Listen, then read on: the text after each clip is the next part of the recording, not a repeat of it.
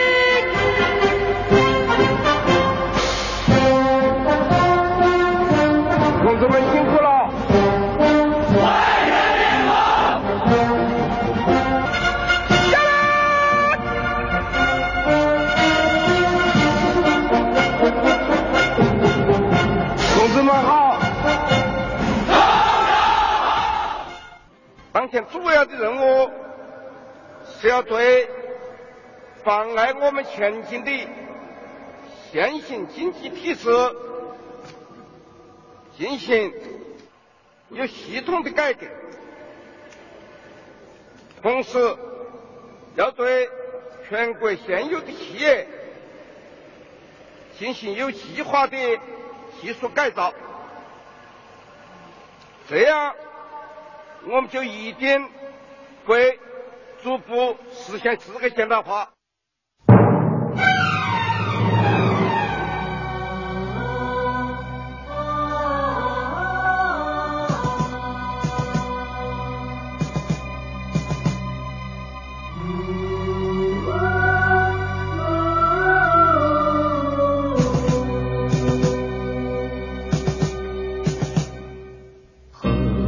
山只在我梦里，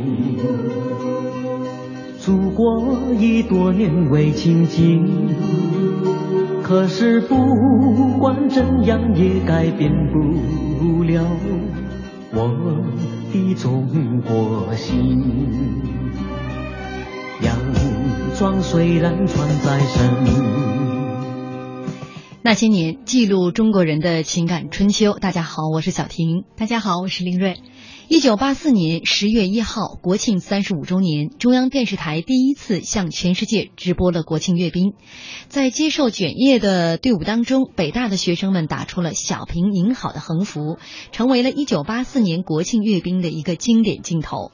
本周那些年国庆特别节目，今晚为您呈现横幅制作者之一郭建威亲历的一九八四年国庆阅兵，也欢迎大家继续锁定我们的频率。接下来，我们就有请郭老师来讲述他的那段难忘的经历。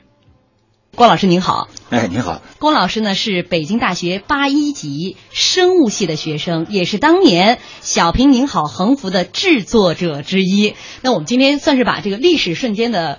创造者、参与者，请到了我们的节目当中。那时隔三十年之后啊，我们在今天的节目开场放了一段国庆阅兵的这么简洁的一分多钟的这样的一个小片花。三十年了啊，八四年嘛，您当时是在这个现场，再次听到这个当时国庆阅兵的这样的一个盛况，您现在是一个什么心情？好像又回到当时啊，热血沸腾吧。您当时是大三结束啊？我们是这样，这个。到十一阅兵那一天，我们已经到大四了，已经上了一个多月的大四的课了。嗯，呃，从训练的时候是从大三就开始了。嗯，准备时间很长。对，因为当时这次阅兵是因为文革期间我们中断了很多。就很长时间，嗯，因为我们建国以后，好像每逢五十这种大的这种国庆都要阅兵，嗯，只有文革以后不就中断了所以到八四年这次阅兵，等于是时隔很多很多年以后的这个又重新的第一次，等于是，嗯呃，然后所以就方方面面准备工作就做的特别充分。嗯，而且这个八四年确实也发生了很多这个大事儿啊，而且嗯刚才我们也讲了，改革开放的第六个年头了，嗯呃，也是在向各方展示我们改革开放成果的这样的一个时候。那当时您是北大在训练的时候是大三的这个学生，，对，什么样的学生能够被挑选进入到这个当时天安门游行的这个方阵当中？我印象里好像只要是我们这个年级的同学，嗯呃，没出过什么严重的这种犯罪事件吧，嗯可能都可以，都有资格。你这方阵大概有多少人？哎呦，方阵有多少人？我现在记不太清楚了，好像一百乘一百。一百乘哦一百，就是也许我记得不太清楚啊，嗯因为毕竟个离开那么多年了，嗯嗯啊，而我们的方阵后来又乱了，所以就忘了那到具体的人数了。啊、嗯，当时是怎么样一个挑选过程呢？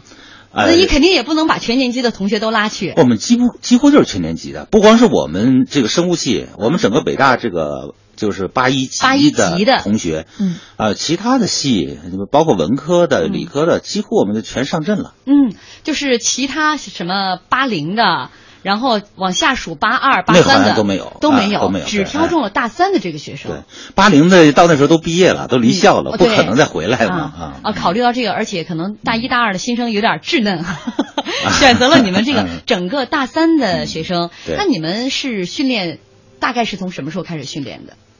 说实在，我也记不太清楚了，但是嗯可能是从还没放假，就是也就是，呃，五月份还是六月份，反正就是很早很早。对，就是我们还在大三的时候，嗯，就开始训练，训练的那个我们还是承担两个任务，嗯。既有那个。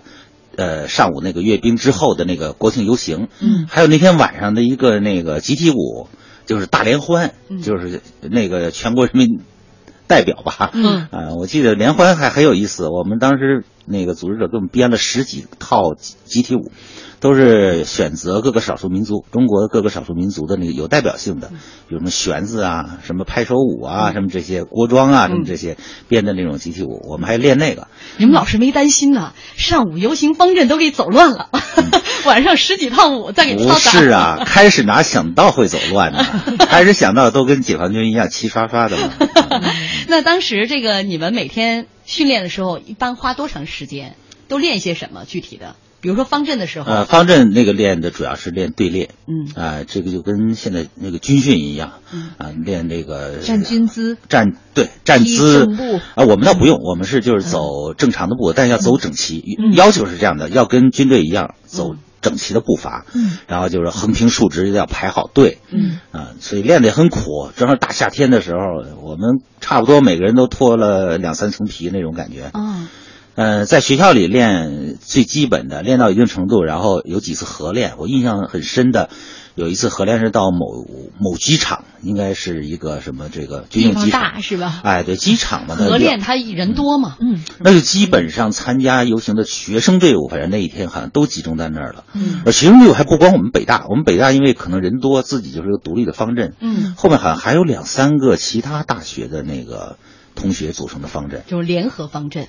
呃，不是联，呃呃，可能是对对对对联合方，阵大学有好几个方阵，我们北大好像是一个独立的，后面的还有几个。嗯嗯，当时这个比如训练的时候，老师有没有给你们做一些要求？不许怎么样，不许怎么样？哎比如比如说嗯必须穿什么的，不不许带什么的。啊，那肯定的，这是，嗯、本来这个都设计的好好的嘛。我们的衣服最开始哈，让我们统一给我们做了一身那个，呃，不是肯定不是真丝的丝绸，但是就是那种绸子那种感觉的那种，那那种那种稀稀疏疏的那种、嗯那种，但是挺凉快的一种衣服，嗯。但是特别难看，上下全是蓝的，你知道 我也不知道为什么给我们，也许是为了整体的方队，因为当时通过天安门广场一个队一个队的嘛，他可能为了整体美吧，嗯。就把我们这个队设计的是一身蓝，嗯还是那个天蓝，嗯比那个再稍微深一点嗯。反正我感觉是很不好，同学们感觉也都不好。嗯。所以呢，我估计到最后一次合练，因为我们是穿这身衣服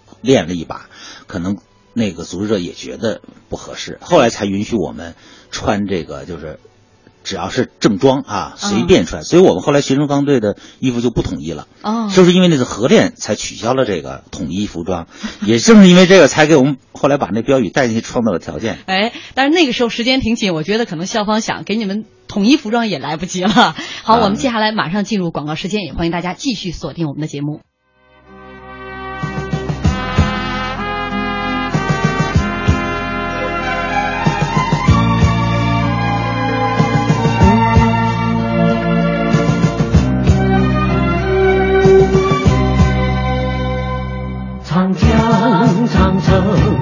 黄山、黄河，在我心中总切人心。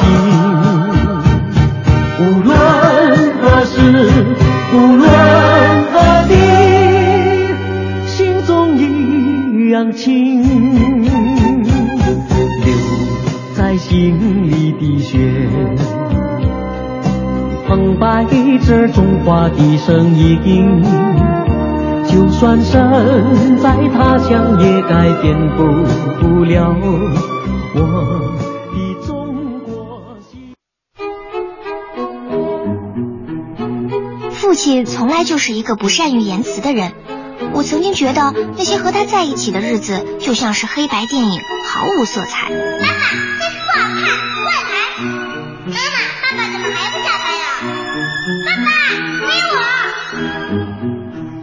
有一天，爸爸送我上学，突然下起了大雨。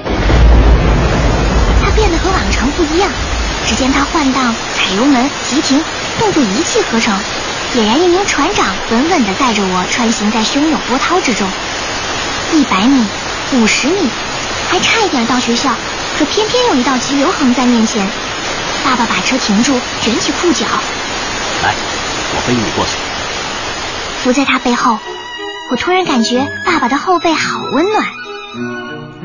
有人说，父亲像一张弓，蓄一生之力要把孩子射出大山。我看父亲更像一叶扁舟，要尽后半生余力渡我驶向幸福的彼岸。我突然懂得，原来父爱是因为凝聚了太多色彩融汇在一起，就是黑白。讲文明树新风公益广告。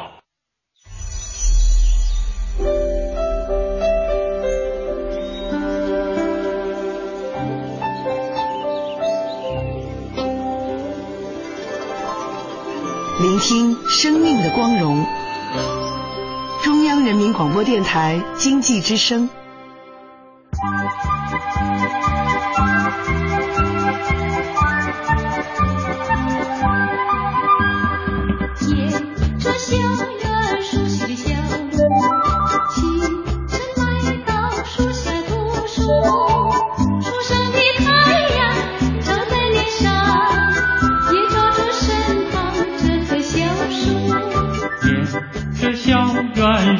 熟悉的笑，清晨来到树下读书，初升的太阳照在脸上，也照着身旁这棵小树。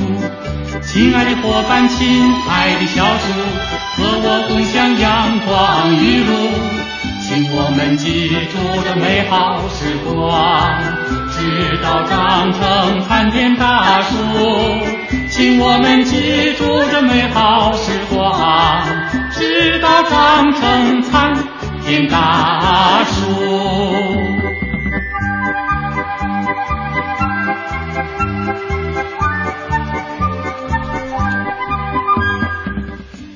九八四年十月一号，中央电视台第一次向全世界直播了建国三十五周年国庆阅兵。在向天安门行进的队伍当中，北京大学的学生们打出了一个让所有人意想不到的横幅“小平您好”。这个画面也成为一九八四年国庆阅兵的一个经典镜头。今天做客我们直播间的是当年横幅的制作者之一，《画师》杂志主编，北京市西城区科协副主席郭建伟老师。郭老师，这个对当年啊，已经三十年前的这个事情了，很多细节都历历在目。说到你们这个方阵啊，怎么样的一个训练，包括穿什么样的服装？哎，当时有没有什么口号啊、标语啊？包括经过这个天安门城楼的时候，有一个什么样的规定动作吗？嗯，都有。但是就像你你刚才说，我虽然呃很多细节它历历在目，那是因为我记住了某些细节，也有一些记不住了。比如喊什么标语，我还真忘了。啊，但是有一个细节我还记得，是让我们挥舞花束。嗯，这个花束呢，就是也是那个让我们自己做。哦。啊，当时就给我们提前发了那个一批那个扎花那个皱纸，皱纹纸啊，然后呃指导老师教我们怎么怎么做，让我们自己做，然后第二天自己带进去嗯，到了天安门广场呢，呃，就统一的那个举那个就甩动那个花束，嗯呃，然后喊口号，但是要喊什么口号我也真想不起来了，嗯，也也没喊嘛，嗯，因为你们在这个天安门城楼这个附近拿出了你们精心制作的 这个横幅，当时怎么想到要制作一条横幅啊？啊，这个就要说到我们那个一个同学，这人叫长生，嗯他呢那个比我们大一岁，他本来是八零的同学，因为那个身体不好，休了一年学，最后就落到我们班了，嗯也是我们北大生物系的，八零级也是生物系。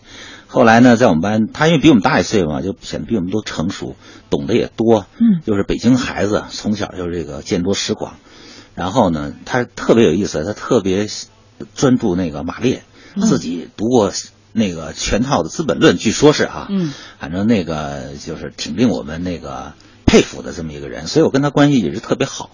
那个就是因为他一直就是这种就是挺有深度这么一个人，所以那天呃临临第二天就要上战场了，就要上天安门了，他好晚才回来。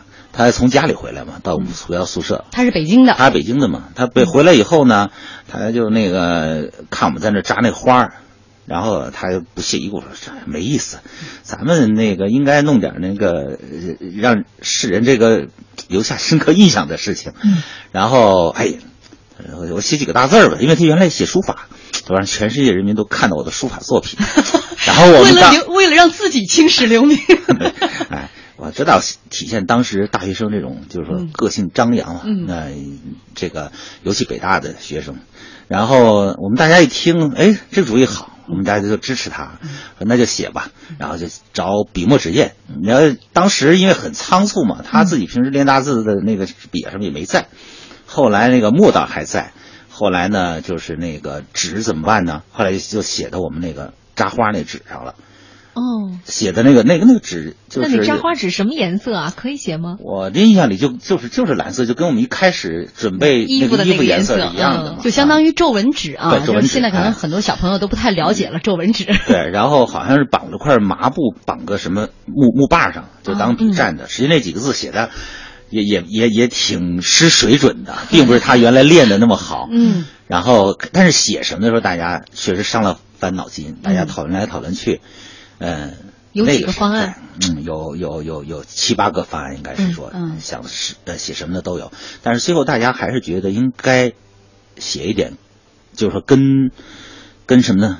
跟这个领导人有个有一种某种交流的东西，嗯。呃，因为过去那时候实际虽然改革开放说已经六年了，但是毕竟从文革走出来时间还不长，嗯。人们这个思想应该说几几十年的禁锢还是根深蒂固的那种那种影响，所以呢，呃，甚至有的人要会会提出写一些传统式的那种口号，嗯但是后来还是大家说咱们得突破，嗯呃，写点别人不敢不敢说不敢写的东西。后来想来想去，我们集思群益吧，写了六个字，嗯，叫“小平同志您好”。嗯最早呢，还有人提出写“邓小平同志您好”，嗯后来觉得那个太不亲切了，嗯就把“邓”先给去掉了，嗯就“小平同志您好”写了六个字，写了六个字，然后就把这六张纸写了六个字的纸，准备呃做成这种横幅。做横幅怎么办呢？就东找西找，找哪个同学的床单干净，那时候没别的材料啊，然后就找了那么一个谁的我也忘了，找了一个同学的床单，就给那么哎，那人家舍得吗？反正反正他也贡献出来了、嗯啊。至于当时内心他怎么想的，我们也不得而知。嗯、然后就把这几个字用订书机啊钉在那个床单上。嗯钉的时候就发现床单太短，这个六字放不下，嗯放不下。根据那个尺寸呢，顶多放四个字，那这又犯难了。取消哪两个字？小平不能取消，嗯您好也不能取消。想来想去，只能取消同志。嗯那但是当时“小平你好”四个字提出来的时候，确实大家都沉默了，嗯沉默了相当长的那么一段时间。有几十秒吧，我想。嗯啊，因为这毕竟在当时，今天听起来好像不怎么地哈。嗯啊，这太正常了，是吧？这个甚至我们现在呃习大大，嗯当年甚至称胡歌，嗯这种称呼都网网络语言多的是，但是在当时确实不能拿今天的坐标系去衡量那个时、那个时代，毕竟受文革受以及文革前，就是我们一直这种，就是说对对对这个领导人啊，对对某种神话的那种、那种影响，所以从万岁的时代一下跳到这样的嗯，一种状况，确实很难。连同志的这称呼都没有了。所以说最后大家想，唉，干脆想做咱就做到底吧。嗯有什么呀？咱又不是恶意的，嗯是吧？咱无非是想向邓小平同志问声好，嗯那就把“同志”两个字也去掉算了。嗯这么着才最终出台的是这么一个标语，就四个字的嗯“小平您好”。这忙活完忙忙活到几点了？嗯，反正到差不多十点十一点以后了。嗯然后横幅做好了以后，弄了两个，应该是墩布把还是什么东西，做那个杆子举起来三根儿，中间还有一根儿撑着呢，然后嗯卷起来，卷起来说怎么带呢？这又犯难了。然后因为我们虽然那时候不用穿那个统一服装的，但是呃还是有严格的纪律，不许带任何未经允许的物品进那个游行队伍。嗯，就是说你要带什么东西，必须得向老师去汇报，是吧？哎不是非经允许的嘛。那个时候吧，老师们没有想到我们这么大胆，嗯他们就想已经规定了，你们就不你们就不会带，嗯所以也没检查。啊然后呢，我们我和另一个同学也是我们宿舍的，我和长生还有那个同学，我们一个宿舍六个人嘛。另一个同学叫曾州，嗯，我们两个呢，因为那个那一段时间我们是一个专业的，呃，我们老在一起那个做实验什么的，啊，我们说，哎，那咱俩穿上实验室那大褂儿，这个你们不是要求穿正装吗？那我们那也不是奇装异服啊，啊我们就穿着生物系有关系啊，对呀、还、嗯我们还让人一看，我们说体现我们生物系的特点嘛，嗯经常在实验室里解剖耗子啊、老鼠之类的嘛，嗯所以就穿着实验室那个白大褂，我们俩穿着，然后就把那个。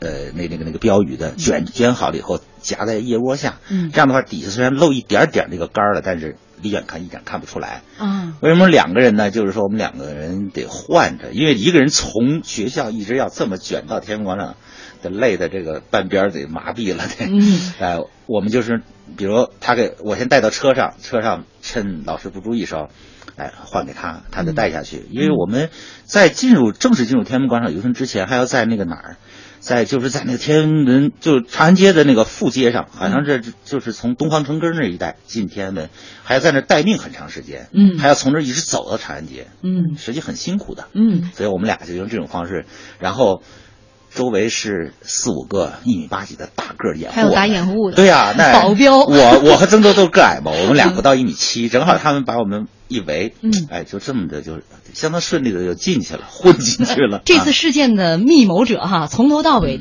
呃不超过多少人呢？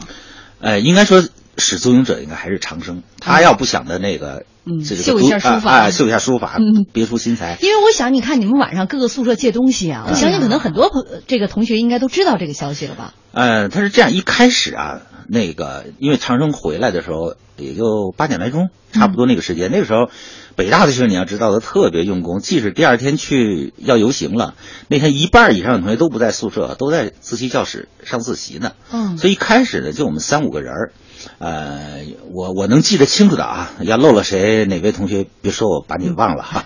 反正我记得有栾晓峰，嗯，有那个谁呢？还有那个王新立，还有还有还有还有一两个我记不清楚了。张志呃，有没有呃他后来也是、啊，也参都参与了。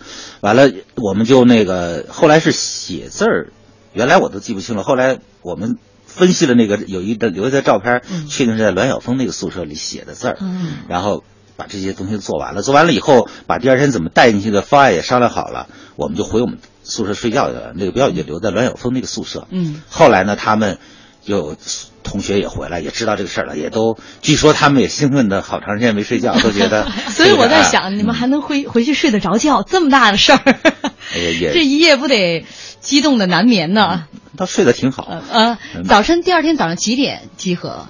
天没亮，反正呃，几点我也记不清楚了。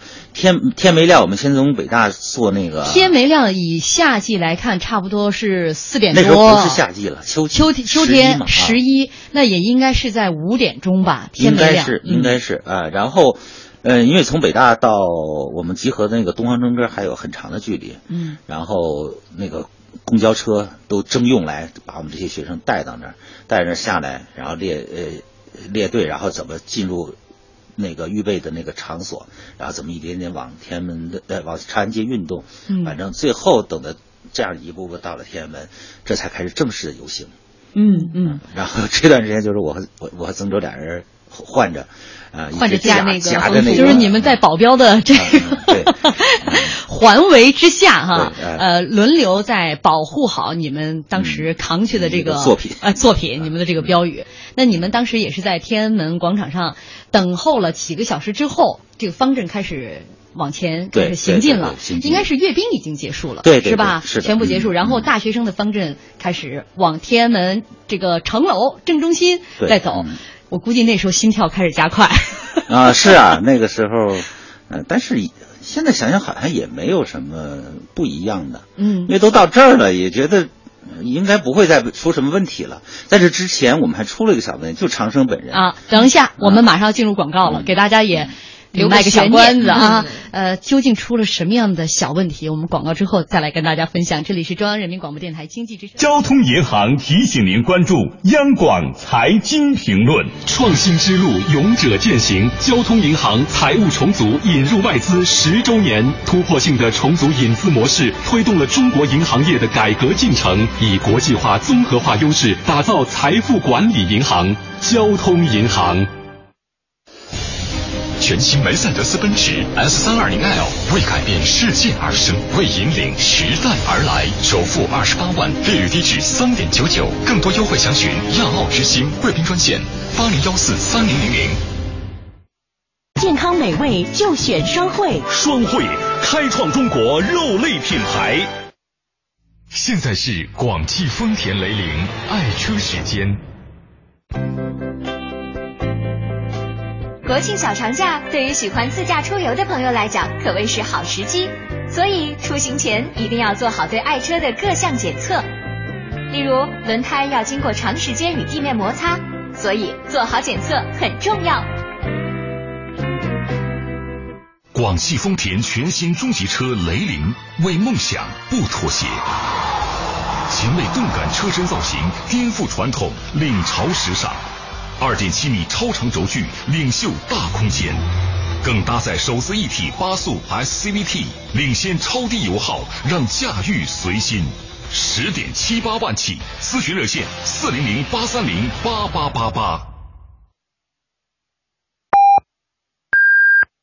北京时间二十一点三十分。报时中国经济，我是泰康人寿陈东升。中国每增加单位 GDP，废水排放量比发达国家要高出四倍，单位工业生产值的固体废物比发达国家要高十多倍。发展绿色经济，加快产业升级，支持新型环保产业。报时中国经济，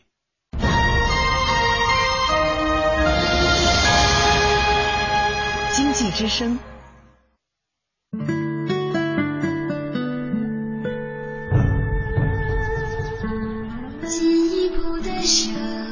中央人民广播电台经济之声。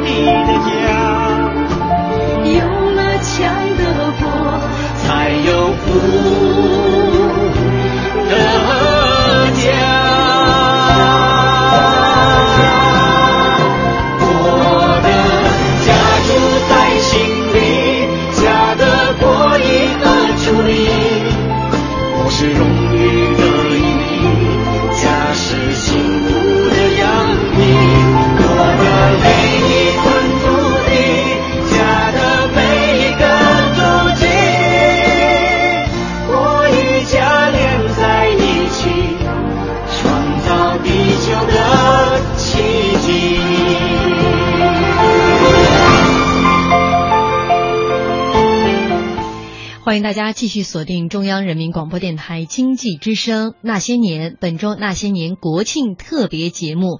今天晚上我们为大家送上的是国庆游行方阵当中关于国庆庆典的记忆啊。今晚上为您呈现横幅制作者三十五周年。国庆的时候，呃，横幅制作者小平你好，呃，这个制作者之一郭建威，他亲历的1984年的国庆阅兵，在微博上，这个心灵小律师说，国庆啊，对我来说，除了和家人一起庆祝祖国生日。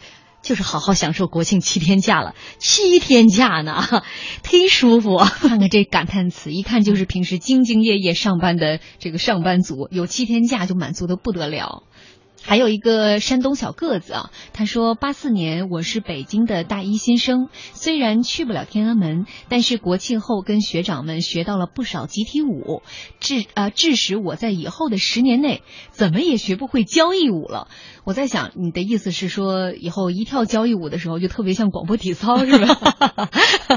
好，接下来我们继续来听郭建威讲述他关于国庆庆典的记忆。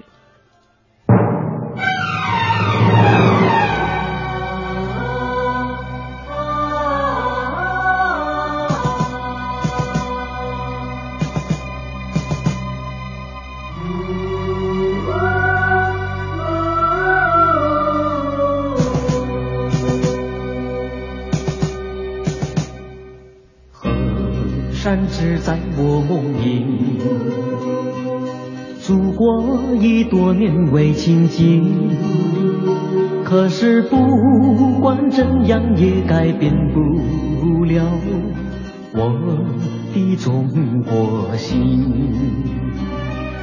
洋装虽然穿在身，我心依然是中国心。我的祖先早已把我的一切烙上中国印。长江、长城、黄山、黄河，在我心中中前进。无论何时，无论何地，心中一样亲。在心里的血，摆着中华的声音。就算身在他乡，也改变不了我的中国心。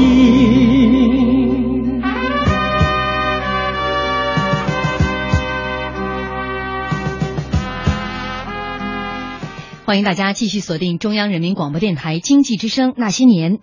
一九八四年十月一号，中央电视台第一次向全世界直播了建国三十五周年国庆阅兵。在向天安门行进的队伍当中，北京大学的学生们打出了一个让所有人意想不到的横幅：“小平您好。”这个画面也成为一九八四年国庆阅兵的一个经典镜头。今天做客我们直播间的嘉宾，也是当年横幅的制作者之一，《画室》杂志主编，北京市西城区科协副主席郭建威老师。广告之前给大家卖了一个小关子哈，说。就快要经过天安门城楼的时候，呃，出了一个小插曲，小插曲，嗯，实际还没到天呃没到长安街，就快到的时候，那个就长生，我我印象里哈，好像是他和他女朋友俩人，他们带着照相机进去的，然后去照那个军车去了。结果那就被人家执勤的给发现了，当时就把那个胶卷瞪出来了。嗯哎，那时候没有还没有数码的嘛，都是胶卷嘛，就在那给曝光了，就让他们白照了。啊，然后就是这么样，就还是就是说检查的还是挺紧的，所以最后等我们当时你们一身冷汗，这是怕把你们整个方阵都重新检查一番。那倒好在嗯只是把这个您的这位同学呃胶卷给拉出来了哈。对，嗯嗯，反正就是。真的到了长安街上，这个就是觉得放下心来了。嗯然后我们快到天安门广场的时候，我们就把它偷偷拿出来，就交给那几个一直掩护我们的大个儿。啊因为他们个儿高嘛，举得高，更容易让人看见。嗯，而且他们是站在了队伍的最外侧。他们是往那儿蹭过去了，而且冲过去的。原来也没什么原来不敢站在最外。侧，原来都我们都是在我和曾州都是在最中间的，嗯就是最隐蔽的角落里，不显山不显水的地方。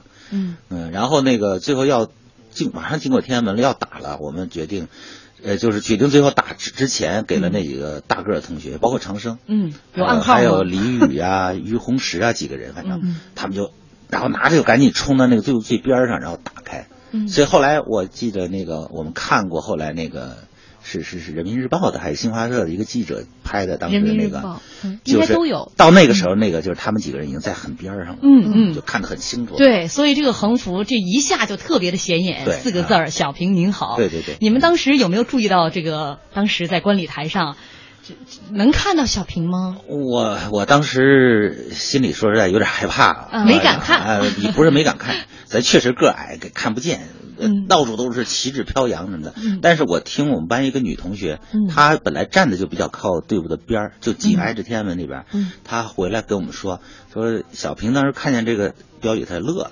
啊，啊，所所以这个给我们本来吃了个定心丸哈，嗯。行了，觉得这事儿不会不会被误解了，不会被误解为坏事了。嗯。但是还是那个另一个消息后来又传来了，嗯。就是长生那个女朋友啊，她的弟弟当时在北京上中学呢，他是作为群众在那个西单的路口，嗯呃就是在那儿观摩呢，嗯就听两个警察说说北大这帮小子太胆儿大了，回去收拾他们。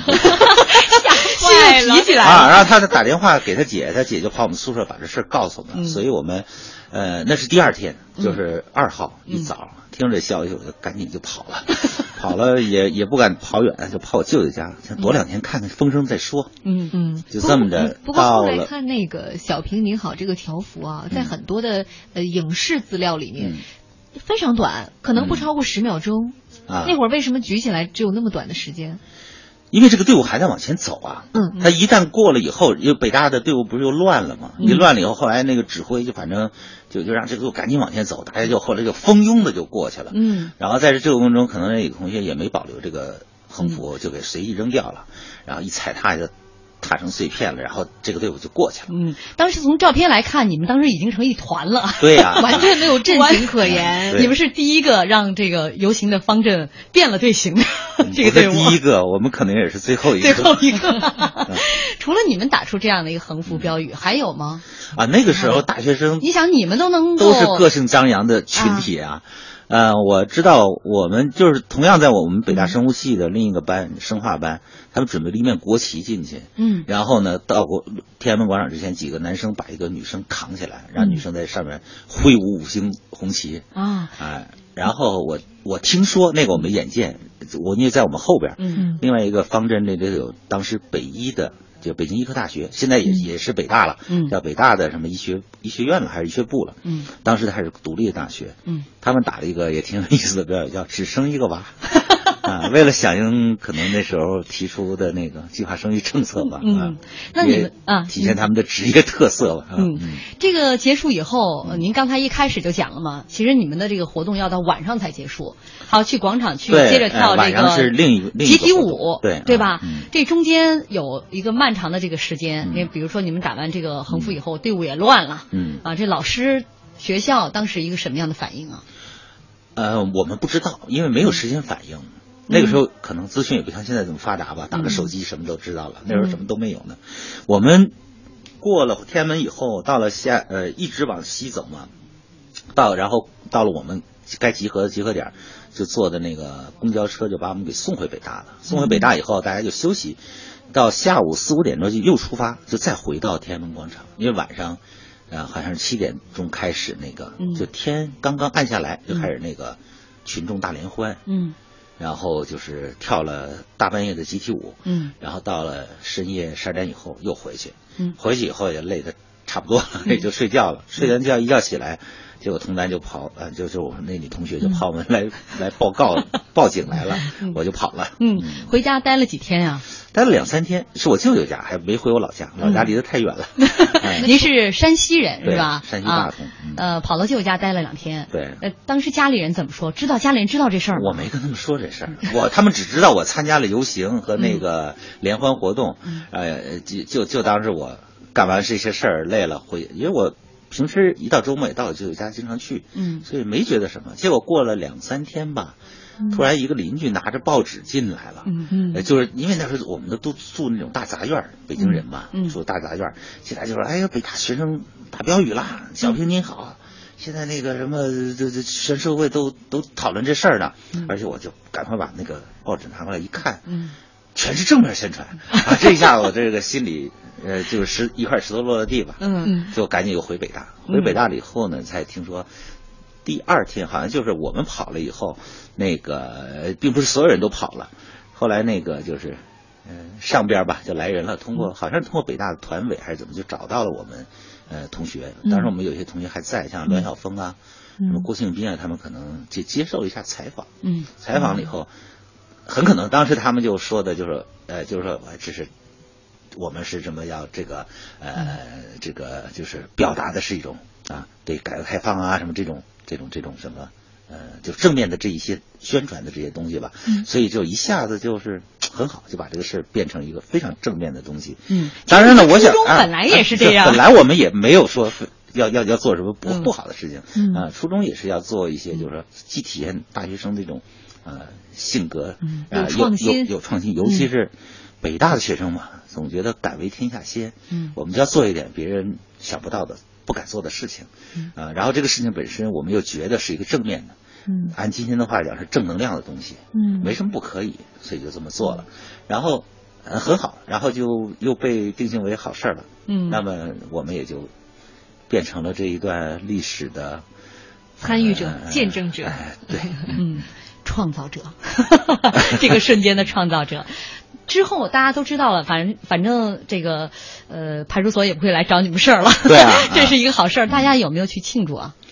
没，我至少我没有吧。我嗯过去以后这事儿也过去了，但是，呃，一石激起千层浪，确实后就像刚才你说那个我们哪个哪个同学，嗯，自后来评价那样，确实，我们后来才知道这个事情在社会上引起那么大的反响，嗯也我想也正是因为这种当时的那种社会背景，因为大家都，呃，感受到了改革开放几年来的中国的变化，嗯。也期待着这种变化向更好的发展，尤其是一些已经在这个改革开放的这种大潮里摸爬滚打的一些人，他们就更有这种呃感同身受的体会。所以很快有一个那个下海的一个知识分子，这个人原来是一个国就是国家那种机构的一个工程师，嗯后来就借着改革开放，他就下海了，自己在北京承包了一个要濒临倒闭的酱油厂，改造为一个那个做这个赖氨酸的那个企业，它叫中国味精公司。赖氨酸当时因为我不知道你们知不知道那当时的背景哈，说日本人啊，自从那个二战以后，他们深感自己原来被人叫小日本的这种耻辱哈，要急于提高整体人民的这个身高，他们就把食品里头添加赖氨酸。赖氨酸是一种氨基酸，嗯无任何公害啊，嗯能够提高呃就是促进人的这种骨骼发育还是怎么的，让人长高。所以呢，我们那个那个那个那个，我还记得那个人姓冯，冯总，他就在国内开发赖氨酸。他知道这消息以后，很快就到北大来找我们，要跟我们联欢。嗯他说我们表达了他的心声，嗯也就表达了以他为代表的那一层人的心声，嗯就是说。觉得改革开放给中国带来了活力，带来了希望，嗯也给他们这些人带来了这个用武之地嗯啊，所以他们特别兴奋。嗯后来就跟这个公司建立了很密切的关系。后来我们一个同学还没毕业，就到他公司还去实习了半年、嗯啊。在这之前，当然了，他还拍着胸脯说：“你们所有的人，我都欢迎到我公司来来工作啊！嗯如果别的地方找工作，全到我公司来，我们一定给你最好的待遇，什么什么的。嗯，那说到这个你们做的这样的一件事情，呃，那位冯总是认为是体现出了他的这样的一个心声。对。那之后你们就这件事情接受过多少次采访啊？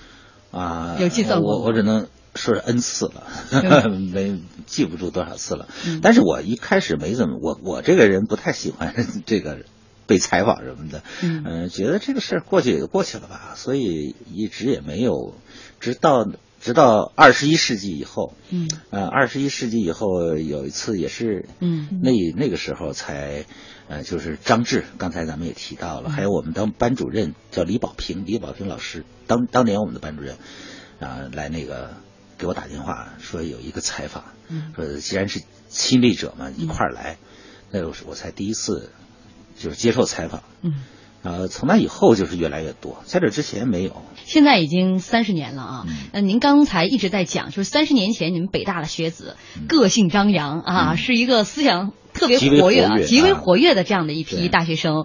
跟我们来讲一讲，您是这个七七年恢复高考之后，八一年入校，八一年对嗯啊，应该算是赶上了好时候了。对对，所以从这一点上，我们真心的，现在回过头来讲，我们要感谢改革开放，嗯这是毫无疑问的。嗯，那个时候大学是一个什么样的一个学习气氛？哦，我们特别自由，特别开放，我就觉得那时候大学生活简直是天堂一样的生活。当然吃的没现在的学生们好哈，嗯但是真的是特别自由。然后那个各种活动也多，但是我那时候傻乎乎的，我就我上大学比较小嘛，我记得我入学的时候十七岁的生日还没过啊，十八岁的生日还没过。嗯然后又时候那个刚入学，呃，学习当然很紧张了，就是尤其我们生物系的大量的实验嗯实验室的工作，所以还是很紧张。但是业余时间也是都占得满满的。那时候迷上了武术，那时候少林寺那个电影，嗯就是哦我们上大一还是大二的时候。供应的嘛，一下子全国都武术热，然后我们北大也成立了武术协会，我就去报名，后来在那个练了那么几年，练得还不错，经常也代表我们那个团体登台表演，嗯嗯，然后那个另外就是读书，嗯。什么书都读。我记得那时候我最呃最最最感兴趣的就是那泡在图书馆里头，海阔天空北大图书藏图藏书又多，门类又广，然后泡在那一天就是没读所谓的正经书，就是我们专业的时候没怎么读。嗯那天就是什么天文、历史啊、地理，什么国外的很多的都是在那个时候读的书。嗯然后我觉得对我受益匪浅。嗯嗯。那当时北大都有哪些这种，比如社团呢？啊，社团很多，嗯，什么样的都有吧。嗯但是因为我就迷恋武术了，嗯别的社团我没有怎么参加。嗯嗯，班里头也很活跃。我刚入学的时候，我做我们的班长，啊当了两年班长。嗯。然后那个后后来那个张志是我的继任者，嗯。嗯，然后也经常带组织大家一起出去玩儿郊游，嗯。啊，最最有意思一次，我们五一节组织了八个同学，四男四女，骑着自行车，老旧的那种自行车，从北大一直骑到百花山底下的那个一个小镇上，嗯，然后那个冰那时候百花山的冰还没化呢，然后爬山什么的，嗯反正那个时候总就是觉得大学生活，哦，我这么来说吧，离开中学进入大学，像出了笼的小鸟一样嗯啊，觉得天是那么的广阔，嗯啊，外面的新鲜事情那么多，好像就是有让你学不完的东西，呃，装不完的知识，体验不完的人生。嗯。现在想来都感觉是特别美好的四年的这个青春岁月哈、对 在北大度过。毕业之后呢，呃，大家现在有没有一些聚会，还在讨论你们这常聚三十年前的事啊，情？那个事情很少讨论。这个事情很少讨论。我们经常聚会是这样，因为北大我们生物系啊，呃，因为那个时候就已经有人预测二十一世纪是生物学的世纪，确实生物学是从我们读书开始往后一直发展的特别的快。嗯嗯，我想大家也都你们也会有体会。现在我们身边哪个、你们的化妆品啊什么的，哪个离开生物学的东西啊？所以我们那时候北大的同学很多都直接就毕业以后就出国了。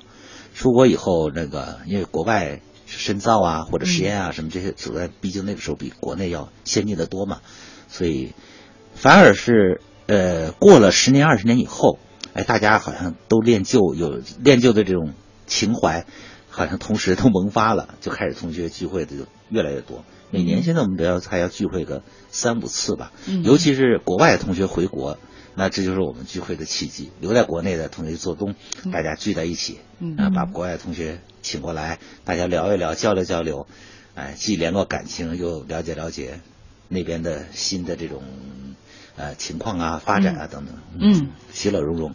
哎，我都觉得我们年轻的时候，那个真的正能量特别充沛。那时候，呃，反正我以及我身边的就跟我要好的同学，我觉得我们我们有一个共同东西，都觉得我们要为国家服务，嗯国家给我们提供了上大学的机会，我们要为四个现代化服务等等，就是说充满了那种使命感和责任感，嗯。就觉得将来是自己就是祖国的栋梁。嗯，可能北大人尤其有这种感觉吧，嗯因为可能从五四时候就奠定了这种精神。就是肩负着责任。哎，肩负着责任和使命，所以那个时候像我倒很少考虑我个人说到哪儿去挣多少钱啊。啊，当然那个时候你只要是像北大毕业，肯定有工作，也不用自己去找。对呀、现在的大学生会说了，对你们哎那时候多幸福啊，不愁吃喝，毕了业之后国家包分配，也没有住房压力。嗯，但是我相信你现在如果一能考上北大，你也一样，除非你不愿意那个工作，你不去。所以这个东西是现在另外现在大学生太多了，我们那时候嗯一百个人里只有四个人能考上大学，对。现在四十个人都不止。嗯。所以此一时彼一时，不能这样的比。嗯。我倒觉得现在年轻人，我我真心的想跟他们说一句话，嗯，学习学习我们那一代的这种责任感嗯啊，对国家、对民族的这种责任感和使命感，我觉得需要，这不是空话。嗯当然了，现在的年轻人也有我们值得学习的地方，比如他们这个更实际啊，我们那时候实际有点空洞。啊，嗯有一点就是那个，虽然好像怀揣着一个伟大的目标，但是实际，呃，很少考虑具体的很多的事情。现在的孩子们比我们进步了，嗯啊，他们应该说时代不一样，啊每个时代的这个学生身上都有很有着可贵的地方这个这个时代所赋予的一个特色。对对对嗯啊，三十年前，您和您的这个同学们怎么来看待当时正处在巨变当中的祖国？您现在又怎么来看三十年前处在巨变当中的当时的你们这批学子？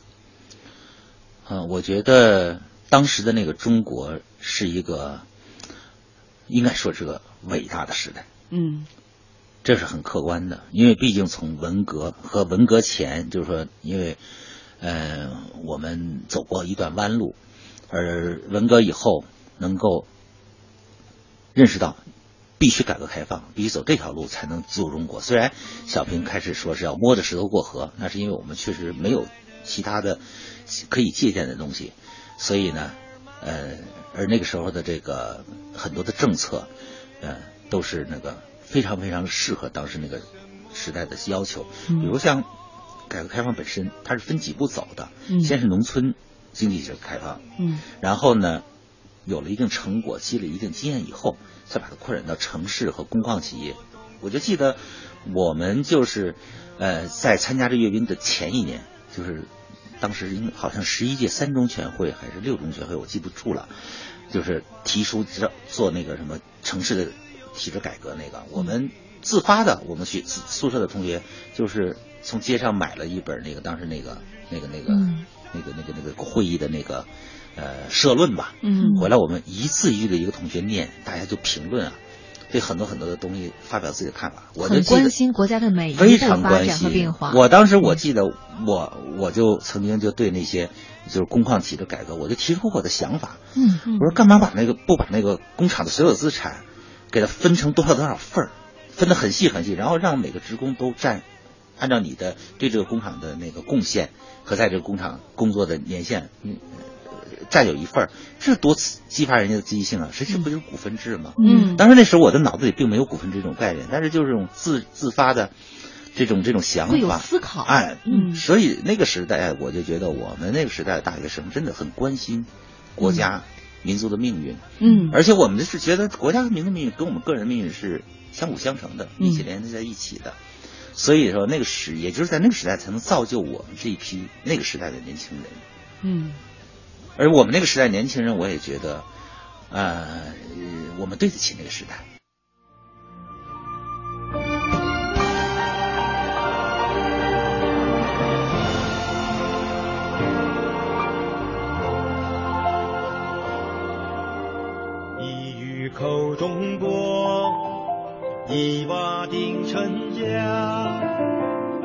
说过很大，其实一个家。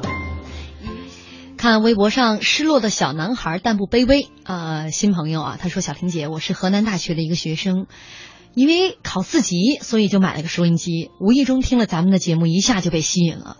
哎，真好！前两天我们上课，老师还提到了小平您好，今天就在这儿听了这么详细的故事，很是欢喜。所以我们是很优秀的教辅资料。” 而且我们应该感谢四六级是吗？帮我们普及广播。不是你听完我们的节目之后，你可以给你的老师爆料。哎、对，浩浩乎平沙无垠，他的留言做今天节目的结尾。他说，一九八四年国庆阅兵已经过去许多年，许多年以后才知道，那一年的国庆阅兵让世界亲眼看到了中国正在崛起。许多年以后才明白，那四个字的问候代表了华夏子孙的真诚祝福。再过许多年，依然会觉得我不在那一年的阅兵队伍里，我不在联欢行列里，但中国心都曾在那里。非常感谢大家收听我们今天的节目，明天会继续为大家带来国庆特别节目《电波里的国庆庆典记忆》，也欢迎大家继续锁定中央人民广播电台经济之声，我们明天再见，再见。